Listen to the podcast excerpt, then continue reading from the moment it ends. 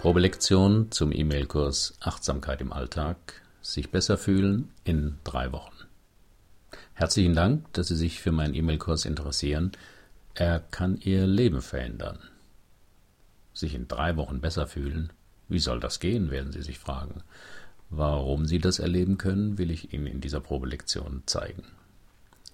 Es gibt einen Zustand, über den alle Menschen verfügen, aber die wenigsten benutzen ihn, dann, wenn sie ihn brauchen. Er ist schon Jahrtausende alt und wurde bis heute nie verbessert. Er kostet nichts und ist überall einsetzbar. Jeder Buddhist lernt ihn schon im Kindergarten. Der Dalai Lama spricht immer wieder darüber. Aber Vorsicht, wer ihn mal kennengelernt und ausprobiert hat, wird meistens ziemlich abhängig davon. Man braucht dazu ein paar Minuten und schon will man ihn immer wieder erleben. Ich spreche von Achtsamkeit. Zahlreiche Studien belegen mittlerweile die hohe Wirksamkeit von Achtsamkeit und Meditation.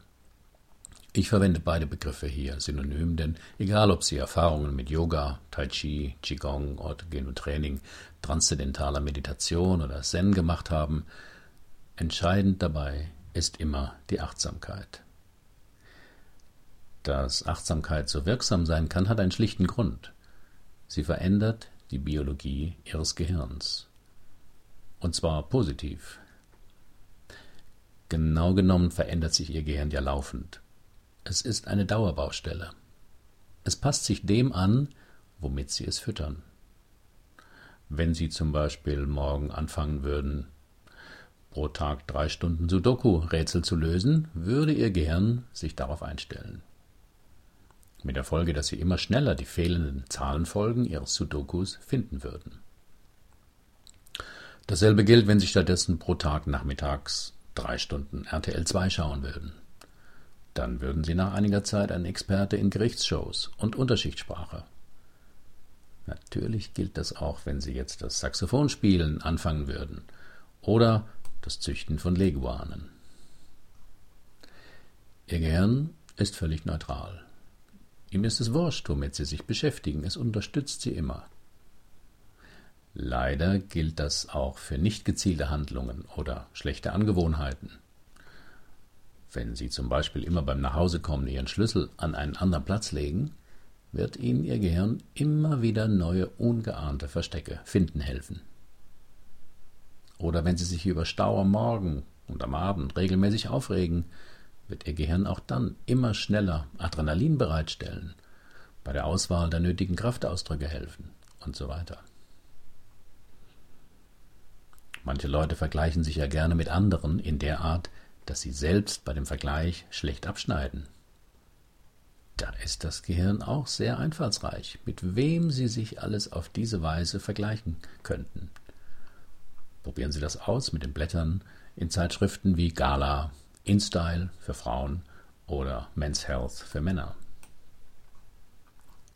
Oder angenommen, Sie grübeln viel über den Ausgang der Finanzkrise, wann das Wetter schlechter wird, was Kollege X wohl Negatives über Sie de denken könnte. Das Gehirn kommt niemals an seine Grenzen.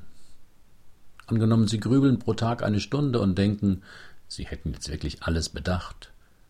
Ihrem Gehirn fallen bestimmt noch ein paar Sachen ein, über die sie sich noch nie Sorgen gemacht haben.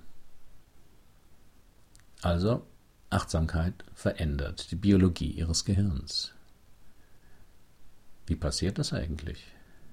Dazu müssen wir einen Ausflug in die Neurobiologie machen, denn es ist wichtig zu verstehen, was den ganzen Tag in ihnen abläuft und warum sie manchmal schlecht gelaunt sind, Angst kriegen oder Stress erleben wie wir erleben, was wir wahrnehmen. Die Sinneswahrnehmungen, die durch unser Auge, das Ohr, die Nase, den Mund und den Tastsinn zu uns kommen, werden in Bruchteilen von Sekunden beurteilt.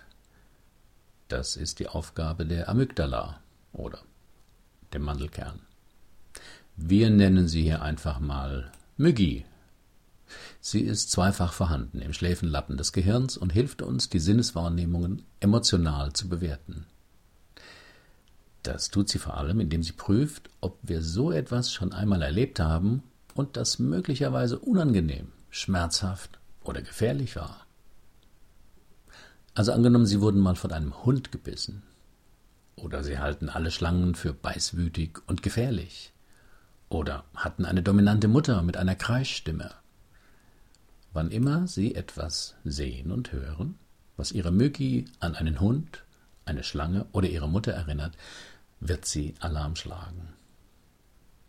Das merken Sie am ganzen Körper. Sie fangen an, unruhig zu werden. Ihr Herzschlag wird schneller. Sie fangen an zu schwitzen. Also Sie kriegen Angst oder empfinden Stress. Das Dumme ist, Ihre Amygdala, die Mygi, ist stärker als Ihr Verstand. Auch wenn Sie sehen, dass der Hund da in 200 Meter Entfernung ein angeleinter Pudel ist, wird's Ihnen trotzdem mulmig. Auch wenn die Schlange in einem Terrarium liegt und schläft, Ihre Mygi ist immer wach und warnt Sie. Und auch wenn die dominante Frau in einem Film mitspielt und bestimmt nicht von der Leinwand heruntersteigt, irgendwas in ihrem Körper zieht sich zusammen. Es gibt nur ein radikales Allheilmittel. Sie lassen sich ihre beiden Müggis chirurgisch entfernen. Und bye bye Angst. Sie könnten sich dann beim Minenräumdienst melden, als Undercover-Agent sich bei den Hells Angels einschleichen oder Fallschirmtester werden. Angst wäre ihnen völlig fremd. Allerdings wäre das ziemlich lebensverkürzend. Denn wenn die Amygdala etwas als gefährlich oder nicht ganz koscher eingestuft hat, veranlasst sie den Hypothalamus, Stresshormone auszuschütten und sie kriegen Angst. Aber es geht noch weiter. Wir Menschen sind ja nicht simple Reizreaktionsmaschinen, die einen Pudel nicht von einem Pitbull unterscheiden könnten oder eine Blindschleiche von einer Boa Constrictor oder die neue gut aussehende Kollegin nicht von unserer Mutter. Denn wir Menschen haben ja noch einen präfrontalen Kortex. Dort wird von der, der von der Amygdala erhaltene Impuls noch einmal analysiert, bewertet und, wenn nötig, korrigiert. Auf diese Weise werden Überreaktionen oder unpassende Reaktionen vermieden und Angstattacken gemildert. Theoretisch zumindest. In der Praxis ist das aber ganz anders. Sonst wären ja Thriller-Autoren arbeitslos. Und über die Effekte in Horrorfilmen würden wir milde lächeln. Tun wir aber nicht. Wir kriegen Angst, wenn wir im Film die ahnungslose Büroangestellte in das unbeleuchtete Parkhaus hineingehen sehen, weil nur wir wissen, dass dort die langgesuchte Kettensägenbestie sich versteckt.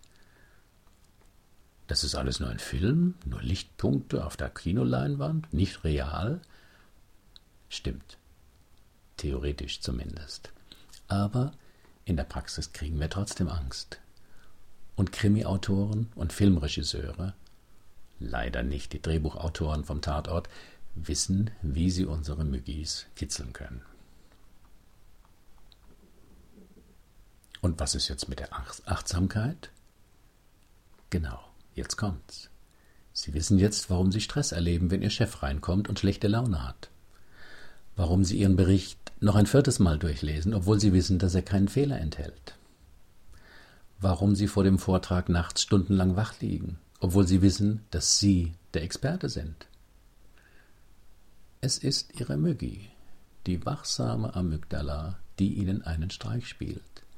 Natürlich in bester Absicht. Sie will Sie warnen, Sie erinnert sich daran, dass, wenn ihr Vater damals schlechte Laune hatte, es schnell eine Ohrfeige gab. Sie erinnert sich an den pedantischen Lehrer, der ihnen für jeden Deutschaufsatz nur eine Eins minus gab. Und sie erinnert sich daran, als sie vor sechs Jahren mal bei einem Vortrag ihre Notizen nicht lesen konnten, weil sie ihre Lesebrille vergessen hatten. Und deshalb brauchen sie mehr Achtsamkeit im Alltag. Denn jedes Mal, wenn sie Achtsamkeit üben, wird der präfrontale Kortex gestärkt. Und das hat enorm positive Folgen für Sie. Sie können Sinneseindrücke besser einordnen. Sie reagieren gelassener auf äußere Erlebnisse. Sie werden weniger anfällig für Stress. Und Sie können unangemessene Angstreaktionen besser kontrollieren und vermeiden.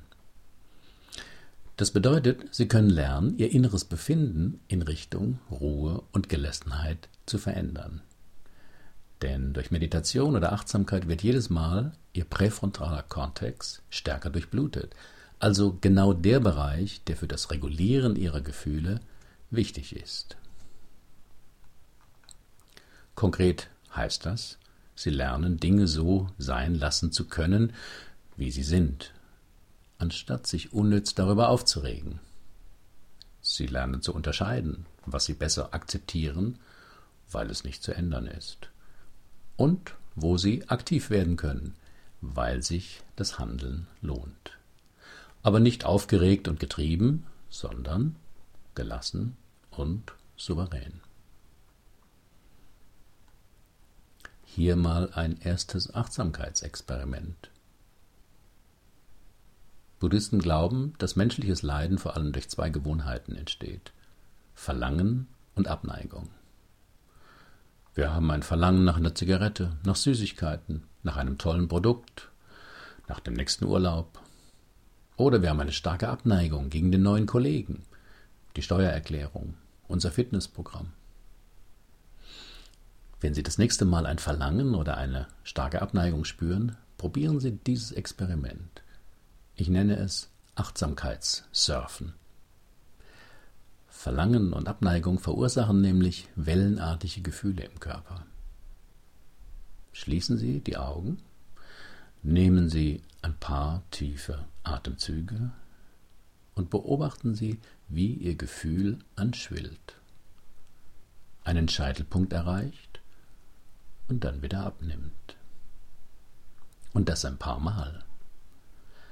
Beobachten Sie das einfach in sich, ohne etwas zu ändern, ohne es zu erklären, ohne es zu bewerten.